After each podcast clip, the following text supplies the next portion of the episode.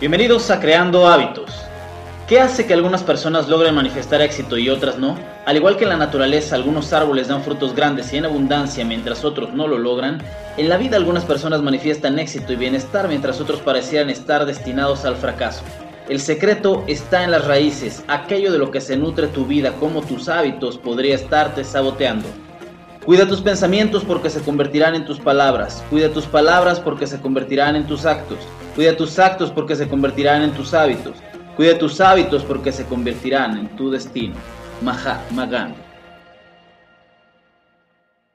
Hola, ¿qué tal amigos de Creando Hábitos? Bienvenidos a este tu espacio, a este nuevo podcast que estamos lanzando y el día de hoy estamos de verdad bastante complacidos y muy honrados de tener una persona con quien ya tenemos cerca de un mes, platicábamos ahorita Diana y yo acerca de tenemos un mes aproximadamente tratando de buscar este espacio y por fin es una realidad. Te quiero presentar, voy a leer aquí sus credenciales un poco de Diana. Diana Arbeláez, ella es una experta en guía Montessori, es especializada en comunidad infantil, por supuesto, mamá de un pequeñín hermoso que siempre anda por ahí presumiendo en redes sociales, que es Leonardo, y es una apasionada por la infancia consciente. Te dejo todas las cámaras, todos los micrófonos, todos los recursos de Creando Hábitos, Diana, para que nos platiques un poquito acerca de ti y la gente sepa quién es Diana y qué es lo, lo, de valor que hoy queremos aportarle a la comunidad de Creando Hábitos. Adelante.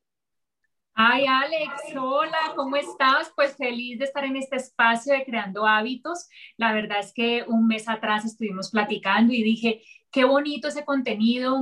La verdad es que siempre trato de, de seguir y compartir y dar repose a todo lo que tenga que ver con gente que de verdad aportan en las redes sociales como tú. De verdad, muchísimas gracias por todo lo que estás aportando, por el nuevo libro que lanzaste, por todo lo que estás haciendo con tu pareja.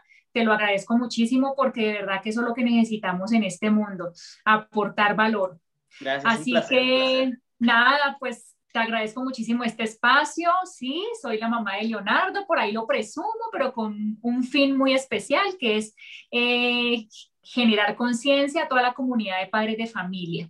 ¿Quién soy yo? Bueno, soy una apasionada de la maternidad consciente. Siempre me ha gustado muchísimo trabajar en mí misma. Eh, le he metido muchísimo a, todo lo que es desarrollo personal. Yo creo que más o menos desde mis 12 años.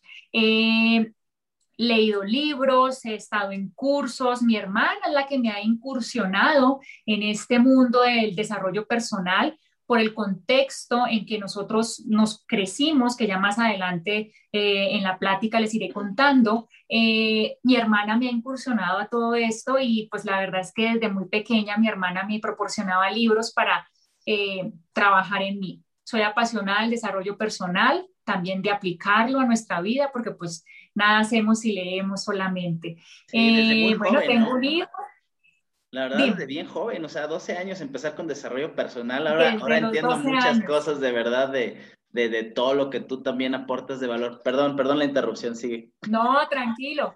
Eh, sí, la verdad es que desde los 12 años estoy en todo este trabajo. Eh, la verdad es que eh, para mí la infancia se ha convertido en mi propósito divino, mi propósito de vida, porque para mí, desde muy pequeña, sentí que no es que mis padres lo hayan hecho mal o bien, no hay bueno o malo, sin embargo, tú, pues como que hubo escasez de conciencia, ¿no? En mi casa. Entonces, desde los 12 años me he estado desarrollando personalmente y entendiendo realmente cómo fue mi infancia para poder aportar ahora con mi hijo y no repetir patrones que realmente pues le pueden afectar a él en su crecimiento. Sí, estuve leyendo lo, lo, que compartiste en redes sociales, principalmente en Instagram, acerca de las heridas primarias, ¿no? Estas heridas que normalmente traemos nosotros, tanto con palabras, comportamientos, como con estos paradigmas que nos hereda la, la familia, ¿no? Que vienen ni siquiera tal vez de nuestros padres, sino de desde nuestros abuelos. La verdad es que sí, bastante interesante el tema, si nos puedes seguir compartiendo un poco más. Claro que sí. Mira, sobre la primera infancia para mí es muy importante, creo que ahí es donde se cimientan eh, pues toda la, pues como todo lo, lo estructurado a conciencia en un niño. Eh, ¿qué, quiero decir en, e, ¿Qué quiero decir con esto? Eh, yo desde muy pequeñita siempre me, me causaba curiosidad eh, el tema de los niños y siempre, a pesar de que, de que fui muy solitaria en mi niñez, y siempre lo digo, ¿no? Mis amigos eran mis muñecas solamente, eh, siempre tenía como en mi corazón muy chiquita eh, de cómo funcionaba el mundo, de cómo funcionaba el mundo allá afuera para los niños. Y cuando fui creciendo, eh, me, fue como, me fue como alimentando ese sueño. Y es muy importante entender que nosotros cuando nacemos, empezamos a tener conexiones neuronales desde el momento en que el niño nace y su mamá le dice, hola, aquí estoy. Le empieza a generar conexiones neuronales en su cerebro y ahí es donde empieza toda la estructura de su cerebro para lo que él va a ser como adulto. Está muy fuerte lo que estoy diciendo, pero es algo que científicamente está comprobado y que eh, gracias a que he estado en algunas conferencias de Henry Corbera, no sé si lo han escuchado, es una persona especialista en el curso de milagros y en todo lo que tiene que ver con neurociencias, él ahí lo explicaba. Entonces, de pequeños empezamos a hacer estas conexiones neuronales eh, positivas o no tan positivas. Entonces, por eso decimos que los niños son como esponjitas que absorbemos todo. Y esto impacta cuando ya estamos adultos. Y como decías, Alex, no es solamente eh, con nuestros padres o la crianza que tenemos con nuestros padres, sino desde nuestros ancestros. A veces traemos eh, como eh, ay, ¿cómo se llama esto? Como una confianza invisible, como unas, leal, unas lealtades invisibles con ellos y empezamos a repetirlos inconscientemente, porque esas conexiones neuronales van directamente al subconsciente. Por eso la frase que se dice, hay que hacer nuestro subconsciente nuestro mejor aliado.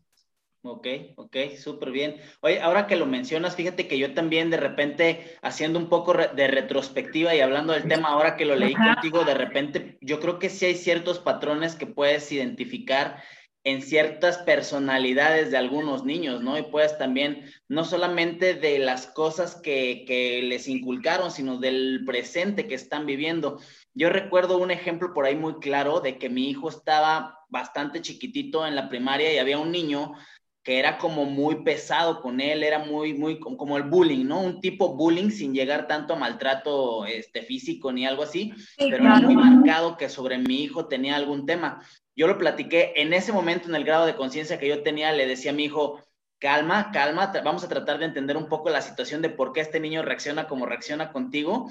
Y después nos fuimos enterando un poco de la historia del niño. El niño venía de una familia que no estaba conformada por papá y mamá, los abuelos tampoco estaban juntos y el niño, yo alcanzaba a percibir a la distancia cómo nos miraba a mi hijo y a mí cuando yo llegaba por él a la escuela y me daba ese tiempo de ir por él, de apapacharlo, de cargarlo, de jugar con él. Y le dije, bueno, trata de hacerte un poco más su amigo. Y yo me empecé a involucrar en el hecho de saludar al niño, de vamos a comprar una paleta, llévale una, salúdalo. Y fue cambiando muchísimo el comportamiento del niño hacia con con esta interacción conmigo a través de, ser como el papá del amiguito y con mi hijo también, ¿no? Yo creo que eso también hay que entenderlo, ¿no? Yo creo que se requiere mucho, mucha conciencia para entender que la situación de los niños es debido a todo lo que están viviendo o lo que han venido arrastrando, ¿no?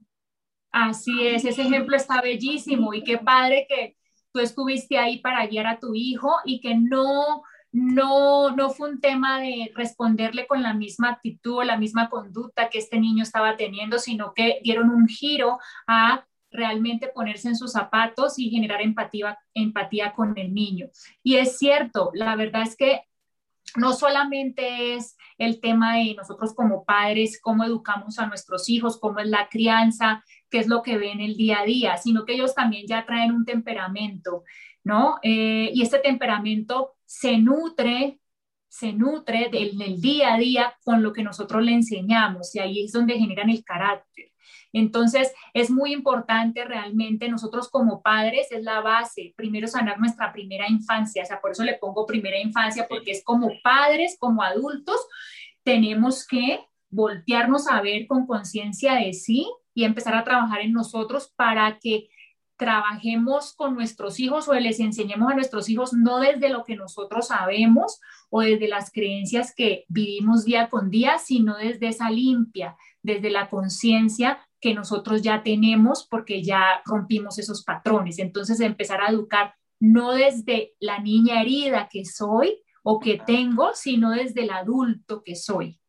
Ya, claro. Oye, y, tienes mucha razón en esto que comentas, se me viene mucho a la mente cómo a veces dos hermanos que crecen con los mismos padres, con los mismos patrones, con las mismas características heredadas de comportamientos y paradigmas, cómo a veces su carácter suele ser completamente diferente, ¿no? Eso que comentas, sí, claro. Claro que sí, porque yo también pensaba que los niños nacen este, limpios, como una hoja en blanco. Sí, y no. O sea, sí, porque pues obviamente apenas empiezan a conectar, eh, a hacer conexiones neuronales al, movimiento, al momento del nacimiento. Sin embargo, ya traen un temperamento y eso lo aprendí también con una chava que la quiero muchísimo y que nos explicaba un poquito de los temperamentos de los niños eh, y que al final este temperamento pues se va a nutrir de lo que nosotros pues les enseñemos eh, y ahí es donde se genera el carácter. Entonces es muy importante que nosotros eh, siempre estemos no solamente en la crianza, sino también en todas las áreas de vida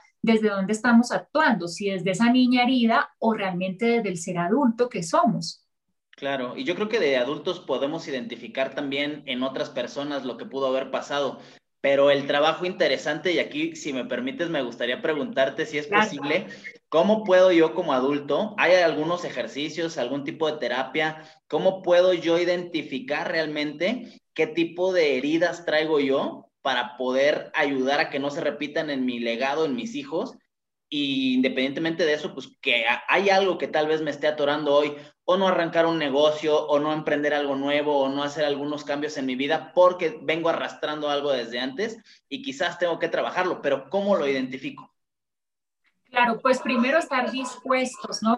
A cuestionarnos en qué momento de nuestra vida estamos, ¿no? En todas las áreas de vida, ¿no? En el área espiritual, en el área de la pareja, en el área de nuestro, como padres, en el, en el área del cuerpo, de la alimentación, o sea, como que hacer una división de todas las áreas y empezar cada área a tratarla y ver en dónde estoy yo ahora eh, ubicada. Después de eso, algo que a mí me ayudó muchísimo fue un libro de Luis Hay, que ella decía, eh, se llama El poder está dentro de ti y ella tiene ejercicios de trabajar la niña interna herida. Entonces, empezar a ubicar si realmente yo tengo, no sé, la herida de abandono de mis padres, la herida de falta de atención, hay muchas heridas, pero generalmente se, tienen cinco heridas, que es la, la, herida del abandono, que es cuando no tuvimos pues un papá ausente y no y un papá presente. Y no necesariamente es un papá que estuvo ausente, sino que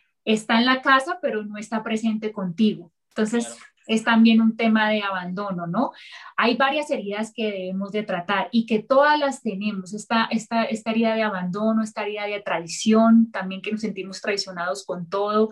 Entonces es importante que ubiquemos en cada una de nuestras áreas cuál es la herida que tenemos. Entonces les doy un ejemplo así, porque a veces los ejemplos vivenciales son más fáciles. En cuanto al dinero, eh, yo me acuerdo que una vez fui a una conferencia de Henry Corbera y entonces yo me fui con la intención de encontrar pues más patrones que, que venía arrastrando en cuanto al dinero, ¿no? Y entonces en, en, en, un momento dado que estaba yo en la conferencia, como estaba con esa intención, yo no sé qué fue lo que dijo este, el, eh, Enrique Corbera, y entonces yo me acordé de un suceso de mi mamá donde yo no tenía esa, como esa, esa creencia como instalada, o, o, más bien instalada, sí, pues, pero no la tenía clara. Ya tenía que, ay, sí que el dinero no crece en los árboles y las más típicas, ¿no? Pero yo decía, hay algo más, hay algo más. Y me acuerdo que me acordé de un episodio fuerte de mi mamá donde yo escuché que el dinero era sucio. Entonces, imagínate, para mí en el, en el subconsciente el dinero era sucio. Entonces, pues, ¿cómo iba a tener dinero si es sucio? Sí, claro, porque tu cerebro hace, una, liga a algo negativo y por lo tanto lo repele. Eso lo conectó, neuronalmente estaba allí, esa conexión. Entonces, para no hacerles pues el cuento largo, yo tenía eso instalado en mi subconsciente de que el dinero era sucio. Entonces, pues, ¿cómo lo iba a tocar?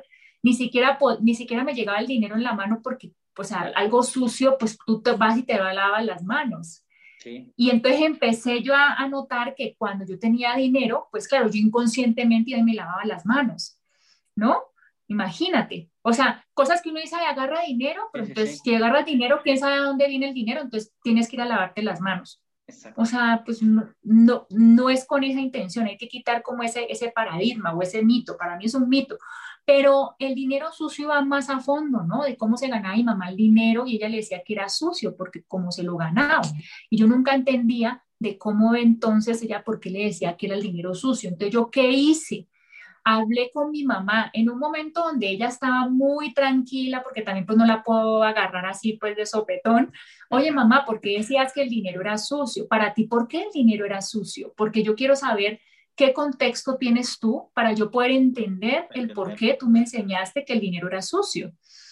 Y entonces empecé a indagar con ella, empecé a escucharla y empieza a, hacerse unos lazos bien interesantes con, tu familia, porque ya uno grande, ya uno adulto y, queriendo como mejorar nuestra vida en todas las áreas y hablando de la parte del dinero y la economía familiar y la economía pues individual, eh, empezar a hablar con tu mamá sobre estos temas, empieza ella a abrir su corazón y entonces ya uno no la ve de la misma manera ¿Estás de acuerdo? Porque ya te está explicando el por qué ella decía que eso era socio. Entonces yo empecé a, agarrar el dinero y a no lavarme las manos, a, a sentirme orgullosa del trabajo que estaba haciendo.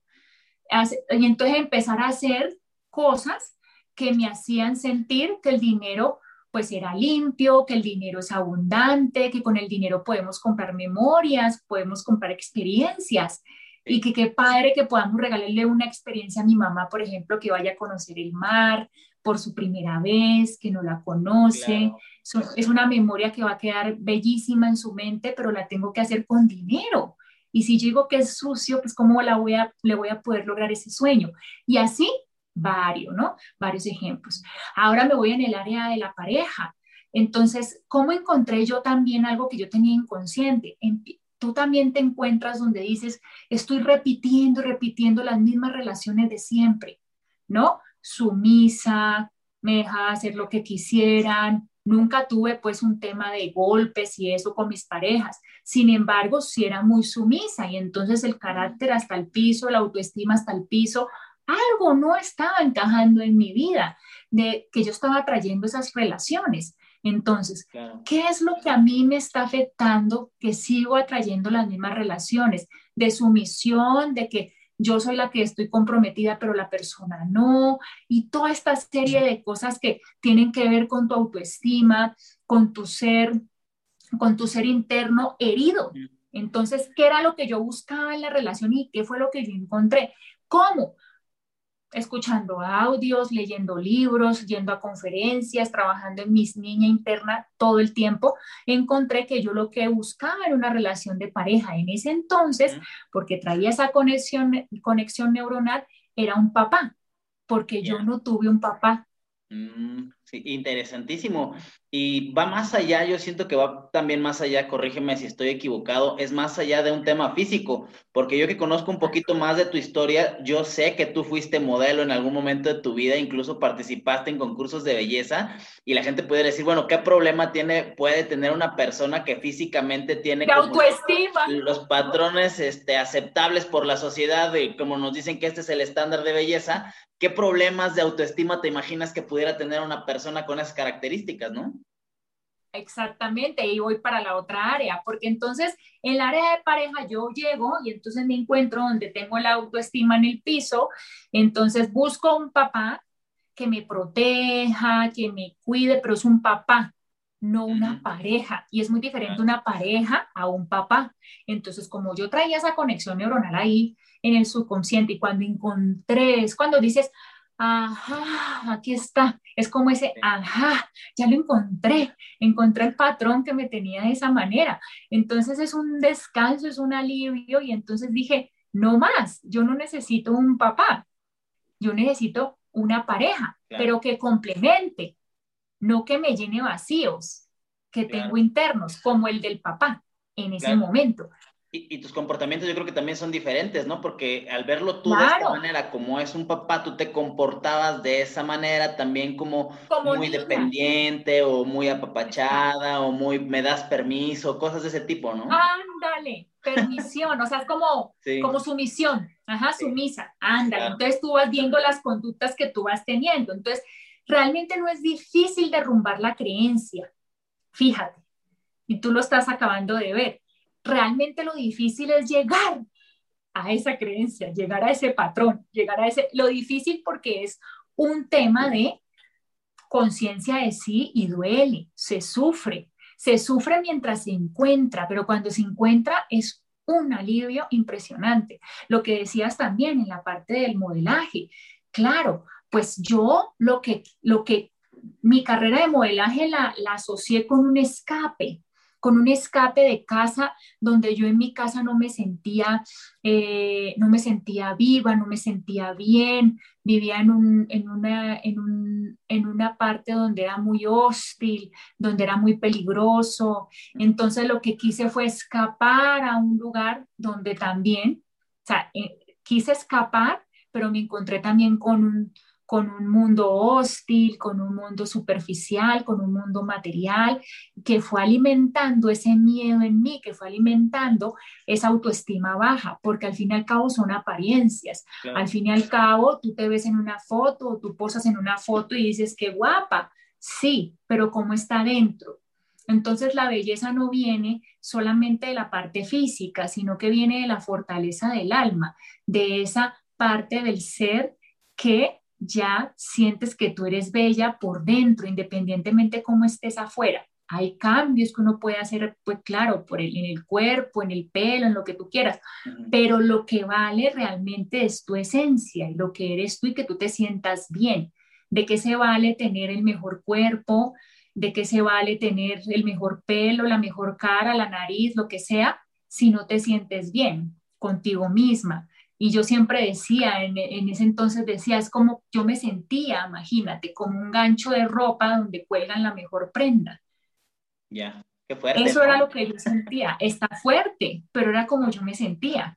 No, y que, hay muchas veces, sí, y que hay muchas veces que yo lo he visto a través de ahorita el escaparate que para muchas niñas está haciendo las redes sociales, ¿no? El TikTok, el Instagram, subiendo la foto perfecta, tomándose 300 fotografías para escoger dos, porque son en las que ellas dos se sienten bien, pero no te das cuenta de este patrón sembrado en el cual inconscientemente le estás diciendo a, tu, a ti mismo, te estás diciendo a ti mismo, 298 veces no te acepto, ¿no? Solo en estas dos.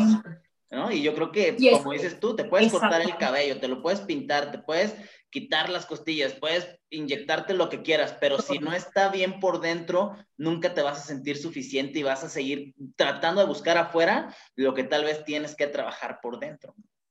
Exactamente, lo dijiste perfecto, lo que tal vez que es muy seguro que tenemos que trabajar por dentro, porque el otro día también yo puse una frase y dije, es que la humildad, la humildad no se educa, la humildad no se aprende, la humildad la tienes ahí en el corazón, ya está ahí en la esencia.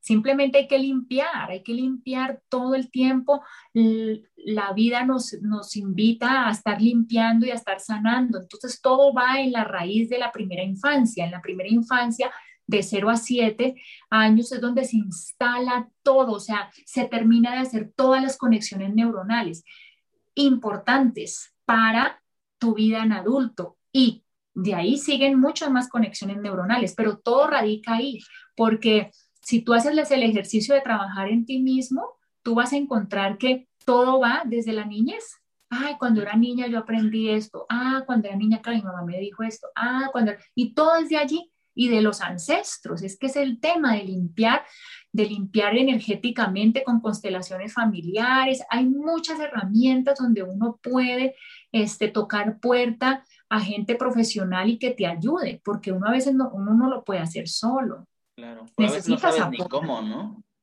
A veces no sabes ni cómo. Yo te estoy dando ejemplos porque yo no soy experta en el tema en cuanto a la parte de la ciencia y soy profesional en el tema, pero sí soy profesional y soy experta en la vida, en la experiencia de mi vida, en la experiencia de lo que he aplicado yo de, de, mi, de mi niñez, de cuando era pequeñita, ¿no? Entonces, así como decías ahora en el dinero, ¿no? Los archivos de riqueza o los archivos de pobreza, ¿cuáles tenemos? Y hay que irlos sacando y hay que irlos este, chuleando y diciendo, pues esto lo tengo que cambiar, ¿no? En la crianza de nuestros hijos, mi mamá nos crió de una manera muy diferente. Para ella primero era golpe y luego ya era, era decirnos qué hacer. Entonces, para mí, mm, la crianza respetuosa sí es poner límites, pero no necesariamente tienes que ir a darle un golpe a tu hijo para poner un límite. Claro, Entonces, lo importante es que lo identifiques y que rompas todo ese patrón, ¿no? Porque muchas veces ya lo viviste que tú crees que es la manera adecuada y te das cuenta de que cometes errores, ¿no? O sea, yo sí tengo que confesártelo que yo sí recurrí a darle nalgadas y, y, hablar fuerte y todo a mis hijos cuando caí en cuenta de este tema porque fue ya un proceso de creación de conciencia dije, ya no momento. Más, ¿no? Ya no más, ya no más. Y la verdad es que yo le decía a mis hijos, mira, yo no sabía otra forma de hacerlo y te pido una disculpa por todo lo que pude haber hecho, pero si yo te platicara las que me tocaron a mí, o sea, me tocaron cosas fuertes, ¿no? Y, no, y se vale, Alex, se vale pedir disculpas porque, y eso que el tema de pedir perdón es el tema también de que lo acabas de decir, tú no estabas consciente, tú pensabas que esa era la manera, tú pensabas que esa era la forma.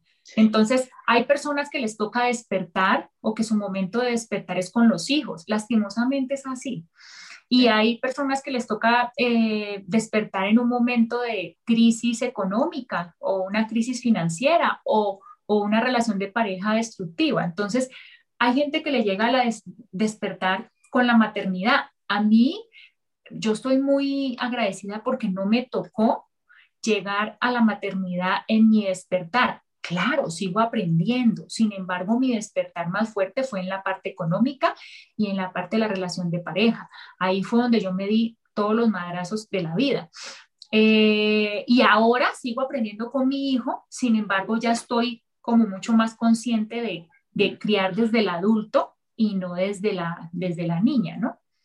Sí, excelente, ¿no? Sí, sí es todo un tema, ¿eh? O sea, es algo bastante fuerte y un trabajo de introspección y, y yo creo que es donde mucha gente se raja, ¿no? De repente entras a un proyecto o haces algo que te obliga a tocarte a ti mismo y decir, hey, ¿quién está ahí? ¿Qué estás pensando? ¿Por qué lo estás pensando? Y cuando te enfrentas a eso, como que mucha gente se espanta y dice, mejor me voy por la que ya conocía, ¿no? Sí, sí, es un trabajo de valientes, honestamente. Es, un, trabajo, de valientes. Y, es de 24/7 y nunca nunca se termina, porque cada vez uno encuentra patrones, cada vez uno encuentra eh, creencias automáticas, que de verdad las, o sea, en palabras, que dices, yo en qué momento lo dije, o sea, pero me salió así. Entonces, ¿sabes?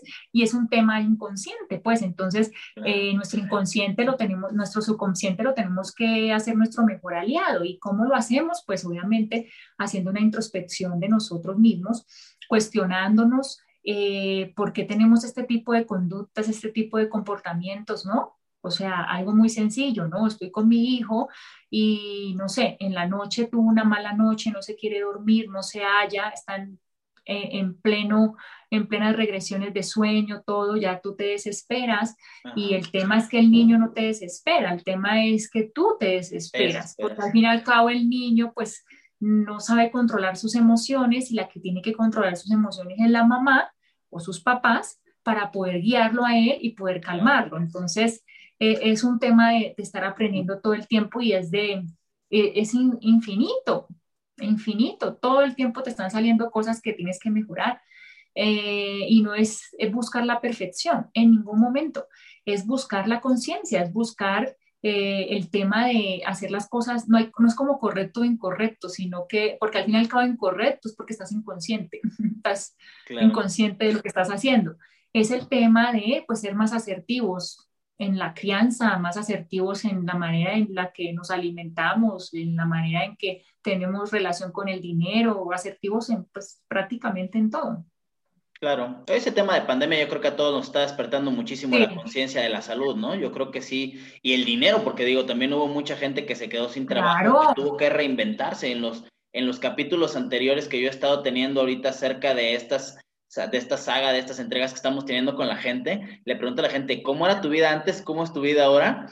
Y cómo te has tenido que reinventar, ¿no? Porque si nos vino a sacudir a todos, yo creo que nadie nunca. Los que ya pasamos por una crisis, no sé si tú te sepas un poquito de mi historia a través de los videos que de repente he publicado, yo me fui a bancarrota completamente, perdimos todo, o sea, mi trabajo de profesionista con el de mi esposa de 10 años, de repente pues para abajo todo, ¿no? Porque pierdo el empleo, empezamos a invertir sin tener idea de cómo poner negocios, sin tener una buena relación con el dinero, con muchos paradigmas que romper. Nos fuimos a bancarrota, perdimos absolutamente todo. Y con todo me refiero hasta los muebles de la casa, ¿no? Todo con el afán de, de no deber un solo peso a nadie y ten y muchas gracias y lamento que no hayan salido los negocios, cada quien su dinero, pero nos fuimos a bancarrota y fue un trabajo que a partir de ahí me empiezo a reconstruir y a partir de ahí, pues es como todo lo que explico yo a través del libro, ¿no? Estos son como los, los tres hábitos que yo detecté más importantes que tienes que desarrollar y es agradece lo que tienes. Uno, dos, acepta que estás aquí como resultado de las decisiones pasadas, haya sido consciente o no. Y tres, empieza a trabajar en la visualización de qué es a partir de tu conciencia de hoy, qué es lo que quieres atraer a tu vida, ¿no? Wow. Y, mira qué belleza, porque, porque es, es, todo es lo que viviste, es experimental. Y al fin y al cabo, pues como que eso es lo que, lo que genera empatía, ¿no? Con la gente, porque ya lo viviste, ya lo pasaste, y salir de allí, pues la gente le gustaría saber cómo salir de algo así, de una situación así. Eh, y es donde ya pues impactas, ¿no? La, la vida de muchas personas a través de tu historia. Claro, que mi intención, como yo siempre se los he dicho, porque mucha gente me lo pregunta si soy coach, ni soy coach, ni pretendo serlo, ni, ni soy experto en decirte, mira, aquí te voy a vender el 1, 2, 3 de cómo ser millonario. O sea, no, aquí está mi historia de vida y te voy a decir cómo salir de una crisis. Y tal vez esto pueda aplicar para hoy, para lo que estamos viviendo en pandemia, o tal vez no, pero sí quiero que sepas que yo ya lo viví, ¿no? Y afortunadamente a raíz de que generamos esto y empezamos a trabajar con esos principios, ahí explicados en el libro, fue en siete meses, mágicamente, digo mágicamente, regresó toda nuestra vida, ¿no? O sea, la mejor casa que habíamos tenido, el mejor carro que habíamos tenido, recuperamos muebles, o sea, hicimos un cambio de ciudad a una más grande. La verdad es que es como, como lo platicábamos el otro día tú y yo, ¿no? O sea, mi afán no es venderme como el experto en el tema, simplemente desde mi experiencia, esto es lo que a mí me ayudó y con todo el corazón lo comparto contigo, ¿no? Así es, es lo mismo de este lado. Ahora sí que es más como eh, desde, desde experiencia, desde de la experiencia de vida que uno pues aplica y es donde uno puede compartir mucho más de corazón, pero al fin y al cabo no es, nunca estás experto y nunca, nunca estás como listo, ¿no? Eh, todo, todo el tiempo estamos aprendiendo y yo creo que, que eso es importante, ¿no? Que la gente también lo sepa, que, que al final cada uno es solo tú, sino que hay muchas personas que están viviendo algo similar y que con, aunque sea una palabra, una frase que tú dijiste, eh, el libro que, que, acabas de, de escribir, eh, que alguien lo lea y, que impacte de verdad sus decisiones, eso ya, con eso vale la pena. Completamente bendecido, sí, completamente de acuerdo. Oye, Diana, a mí me gustaría que nos apoyaras ya para cerrar ahorita este segmento de esta entrevista con algo que tú creas que hayan sido los hábitos que tú tuviste que desarrollar y te comentaba, ¿no? Un hábito desde un pensamiento, un hábito desde una lectura, un hábito desde algo que te haya ayudado a ti a avanzar en este proceso de ir sanando las heridas que ya traías. ¿Qué, qué consideras tú que en tu experiencia fue lo que más te ayudó a ti? Fíjate que algo que me ayudó muchísimo fue la visualización. Yo desde, desde que empecé a leer los libros, desde los 12 años, yo tenía mi, mi yo, yo, me enteré, gracias a toda la información que me fue proporcionando mi hermana, eh, yo me enteré del, del, mapa del tesoro, el mapa de la vida, como le quieras llamarlo, el sueñógrafo. Y yo me acuerdo que, que yo ahí colocaba, colocaba todo lo que yo quería. Eh, y donde me visualizaba, que me gustaba. Yo me acuerdo que ahí tenía una playa de Acapulco en México, que en mi vida pensé que iba a vivir en México, simplemente la puse porque me gustó. Tú eres colombiana, eh, Sí, soy colombiana. Y entonces, eh, esa, ese hábito de, de, visualizar, de saber que, que podía existir una vida mejor, que podía ayudarme una vida mejor, que podía conocer lugares, que podía, que podía eh, comprar experiencias. Y entonces todo lo empecé yo a poner allí, tener una familia, eh, una familia adecuada o una familia como la que yo soñaba, que nunca tuve. Empecé a poner todo lo que quería.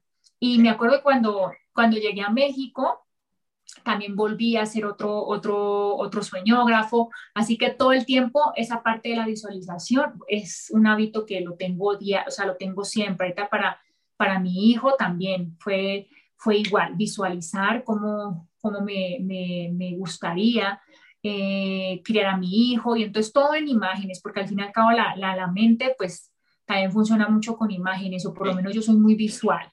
Entonces, el hábito de visualizar, el hábito de agradecer, creo que es algo muy importante. Yo agradezco, yo no era de, agradecer, yo realmente en el momento en que empecé a agradecer fue como cuando llegué acá a México realmente.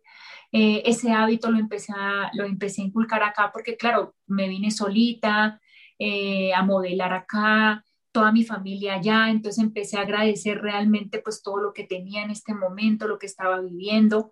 Empecé el hábito de agradecer más o menos como a los 24 años, agradecer todos los días por todo. Ese es un, otro de los hábitos que, que, que hasta, hasta la fecha lo hago. Eh, siento que el agradecer también pues te abre mucho eh, las puertas a la abundancia, eh, te hace sentir como lo que tú decías, agradecer por lo que tengo ahora, ¿no? Y también por lo que quiero tener y lo que deseo tener, eh, que es también conectado con la visualización. Y también algo que me ha ayudado muchísimo es el fluir, el soltar. A veces también eh, entramos en esta parte de planear, ¿no? Todo en la vida, ¿no? Planear tu hijo, planear este, tu economía, planear tus viajes, planear. Y creo que la vida también me ha enseñado mucho que, que Dios tiene los mejores planes para ti. Sí es importante planear, sin embargo, ese, ese, ese planear que sea mucho más fluido, que no te aferres a controlar eso que estás planeando y que tiene que salir al pie de la letra. Yo para mí todos los días eh, visualizo, agradezco y planeo fluido, o sea, planeo soltando lo que quiero y siempre cambia porque al fin y al cabo en ese planear el cómo cambia a veces, pero, pero salen las cosas, no exactamente como lo planeaste, yo creo que hasta mucho mejor. Aunque no tener el control, ¿no? Claro, no, no querer tener el control al 100%, así de quiero que pase A, B, C, D, a veces te vas hasta de A hasta Z y no sabes cómo y al final, como dices, se cumple, pero soltarlo, ¿no? Qué padre. Ajá, soltarlo, ajá, sí, tener tus planes y obviamente tus, tus, rutinas, tus planes, todo, pero no, pero soltándolo, ¿no? Porque al fin y al cabo, pues, este, eh, la vida es eso, tú no sabes mañana qué pase, si va a pasar tal cual. Entonces, sí, para mí eso también ha sido un hábito en mi vida. Entonces, esas tres, esas tres para mí, la visualización, la gratitud y el fluir. Qué padre, qué padre. Mira, pues básicamente pues, son las tres raíces de la abundancia que, que comento yo en el libro, ¿no? O sea, agradecimiento, aceptación y visualización en ese orden. Me, me, agrada mucho coincidir en esa parte, de verdad me, me llena. Porque no lo he leído, lo me llena muchísimo. No, yo sé, yo sé. Que coincidimos. Me, llena muchísimo. Ahí sí, no, ahí sí no fue programado. ¿eh? ya sé, ya sé. No, te juro que cuando lo, lo estás diciendo así, yo lo siento y digo, wow, ¿sabes qué? No estoy tan mal en lo que yo viví con lo que está viviendo alguien más y eso realmente pues nos ayuda más a empoderar el mensaje, de decir, toma esto y aquí tal vez encuentres algo que también sea para ti, ¿no? Qué bello, qué bello, de verdad. Yo me siento muy, muy agradecido, muy bendecido con la vida por el hecho de encontrarnos, de reencontrarnos, porque nos conocíamos de lejitos. Yo recuerdo mucho, principalmente verlos ustedes de lejitos y yo decía, wow, o sea, es una súper pareja, bien trabajadores, me visualizaba como ustedes, yo también desarrollaba el mismo negocio con mi esposa en pareja y siempre veíamos y decíamos, wow, qué padre estos muchachos, lo súper bien, me da mucho gusto, ¿no? Te aprendes a desarrollar también ese hábito de darte gusto por el éxito de los demás. Y decía, algún día, algún día. Y mira, qué bendición de verdad tan grande que hoy estemos compartiendo este espacio.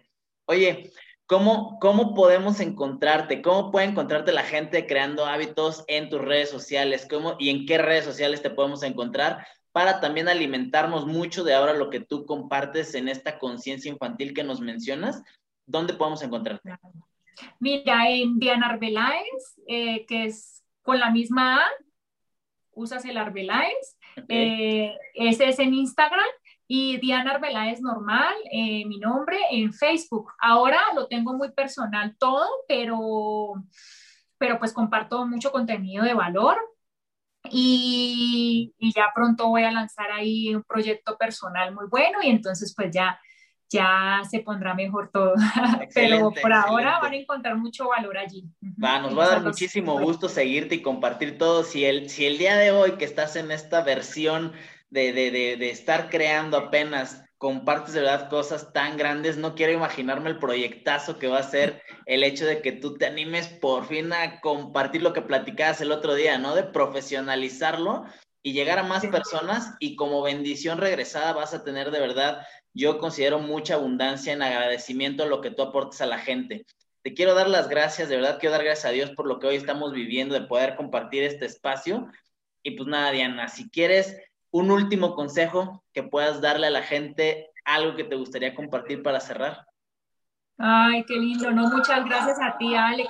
Yo lo único que les digo es que vean hacia adentro. Hay una niña, yo digo que el mundo está lleno de niños heridos, eh, aunque no hayas tenido una, infancia difícil, siempre hay un niño ahí que, que necesita este, ser rescatado. Yo siempre digo que no es que seamos seres humanos rotos para repararlos, sino que somos seres humanos en una luz a, un camino de, de, sanidad. Pero siempre lo digo, no, somos, no estamos rotos para reparar, estamos es listos para escucharnos a nosotros mismos y sanarnos. Así que yo lo que les digo es eso, o sea, volteense a ver, volteen a ver ese niño que fuiste y, simplemente escúchalo y ajusta. Ajusta las tuerquitas, ajusta los rompecabezas, pon las fichas donde tienes que ponerlas y, y vive desde ese ser adulto que ya, que ya eres. Qué bello, qué bello, de verdad, qué bonito pensamiento. Y bueno, no quiero ni decirte cuántas veces ya se me atoró el nudo en la garganta en la plática de lo que hemos tenido, porque sé muchas cosas que me llegan. Como dices, es un trabajo continuo, pero, pero estoy seguro que lo vamos a seguir estudiando y trabajando a través de lo que tú compartes. Amigos, les queremos dar muchas gracias por su atención por este tiempo. en un tiempito ya, yo aproximadamente en unos días tendrás ya en YouTube todo este video grabado y también el podcast, todo el audio también para que puedas escucharlo y por ahí tendremos algunos nuggets que estaremos compartiendo. Estamos muy agradecidos, amigo, y estoy seguro que nos vemos por ahí creando hábitos. Creando hábitos. Te mando un abrazo, Alex. Gracias. Gracias. Bye bye. bye. Adiós. Hasta aquí este episodio de tu podcast favorito Creando Hábitos. Recuerda que un hábito es cualquier actividad que realices de forma repetitiva, ya seas consciente o inconsciente de ello. Esperamos como siempre aportar información de mucho valor en tu vida y convertirnos en uno de tus hábitos favoritos. No olvides seguirnos en nuestras redes sociales y compartir esto con la gente que te importa.